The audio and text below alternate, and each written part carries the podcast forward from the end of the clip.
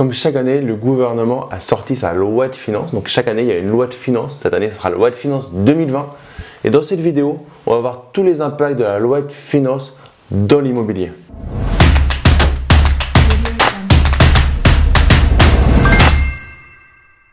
Yo les esprits gagnants, c'est Damien et bienvenue sur cette nouvelle vidéo immobilier. Dans cette vidéo, on va s'arrêter sur la loi de finances pour 2020. C'est marrant, c'est que pendant toutes ces années où j'ai travaillé en banque, ces 14 ans en banque, à chaque fois, la loi de finances, on l'attendait avec euh, impatience parce qu'elle avait des impacts énormes pour nous et qu'à chaque fois, il nous la sortait de plus en plus tard pour une mise en application de plus en plus tôt, c'est-à-dire elle ne bouge pas, il faut, faut, appliquer au 1er janvier et on recevait cette loi de finances validée avec des changements certaines fois euh, impactants que vous ne voyez pas forcément en face mais qui étaient impactants au niveau bancaire, on les recevait de plus en plus tard.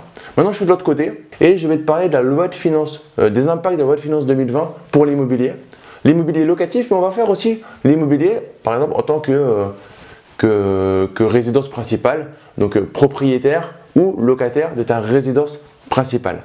Le premier point par rapport à ça, il va y avoir une référence sur la fiscalité locale, ça a commencé à être mené, et en gros, on va aller vers la fin du paiement de la taxe d'habitation. Donc on a commencé par certains euh, foyers par rapport aux sources de revenus et au fur et à mesure des années jusqu'à 2023, normalement, même si certaines choses peuvent se passer d'ici là, on va faire en sorte qu'en gros ça va supprimer cette taxe d'habitation pour l'ensemble des, euh, propriétaires ou des locataires de leur résidence principale. Un deuxième point majeur et qui va impacter tout le monde, investisseurs ou simplement euh, locataire ou propriétaire de sa résidence principale, c'est la revue de la valeur locative.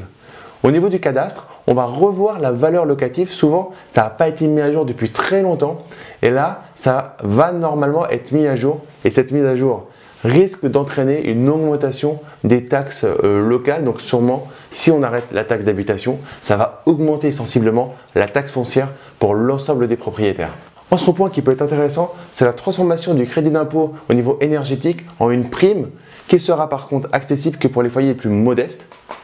Donc à la limite, un peu de social, c'est pas grave. Je ne sais pas si tu en profitais. Moi, j'en ai profité il y, a, quelques temps. Mais là, ce sera réservé à ceux qui en ont le plus besoin. Après tout, c'est euh, plutôt logique. Un point qui est important et qui est bien dommage, même si les taux sont bas, là, on avait des prêts à taux zéro. Et du coup, on a une réduction de ces taux euh, après zéro de deux manières. C'est une suppression dans le neuf et une réduction dans les logements anciens. Et c'est quelque chose, bah, ce qui est assez logique, c'est-à-dire que c'était des prêts, euh, des prêts d'État l'État doit aller faire des économies, donc supprime ça. Maintenant, vu les taux d'intérêt qu'on peut avoir par ailleurs, c'est pas forcément euh, si impactant que ça. Mais moi en commentaire si tu trouves que c'est vraiment impactant, mais quand tu as des taux autour de 1, l'impact n'est pas si, euh, si monstrueux. Et je peux comprendre que l'État euh, fasse une, une, croix sur cette partie-là. On va aborder un dernier point et tu l'attends sûrement, c'est la partie la location meublée non professionnelle et la location meublée professionnelle. Il y avait un point qui était sorti il y a quelques mois qui était autour de l'inscription en RCS.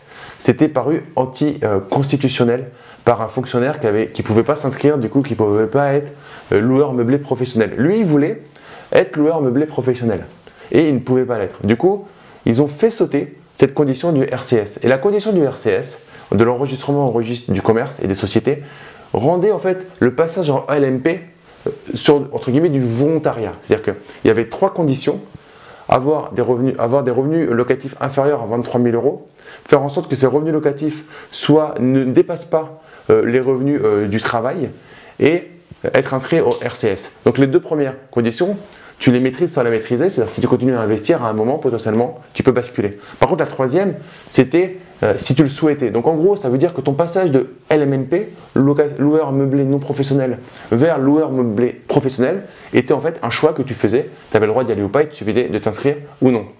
En retirant cette condition, et c'est entériné par la loi de finances euh, de 2020, ça fait qu'il reste les deux premières conditions, et ce qui va entraîner des passages euh, plus automatiques de, de loueur meublé non professionnel vers loueur meublé professionnel. Et attention, il y aura aussi des retours. C'est-à-dire que potentiellement, suite à un arbitrage, tu pourrais être loueur meublé professionnel et l'année suivante repasser au loueur meublé non professionnel. Il pourrait y avoir des allers-retours de chaque côté.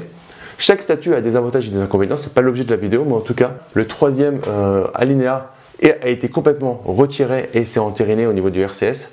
Donc maintenant, il va y avoir des passages en automatique de l'un vers l'autre. Pas de drame parce qu'il y a des avantages de chaque côté, mais en tout cas maintenant c'est entériné et ça sera à partir du 1er janvier, donc de l'exercice comptable 2020. Si des questions par rapport à cette loi de finances 2020, n'hésite pas à me les poser en commentaire. Si tu encore là sur cette vidéo, bah, mets-moi un gros like, partage cette vidéo avec tes amis investisseurs. Et pour te remercier d'être resté jusqu'au bout, je t'offre ma formation sur la simplification du droit et de la fiscalité. C'est fait en partenariat avec mon frère, avocat au barreau de Paris, expert en droit de l'immobilier et en droit des sociétés. Le lien se trouve dans la description de la vidéo. Tu mets juste ton prénom et ton email, on te l'envoie immédiatement. Et comme à chaque fin de vidéo, ne reste pas du côté des consommateurs, mais passe à l'action, deviens un producteur. Je te dis à très vite pour une prochaine vidéo. Ciao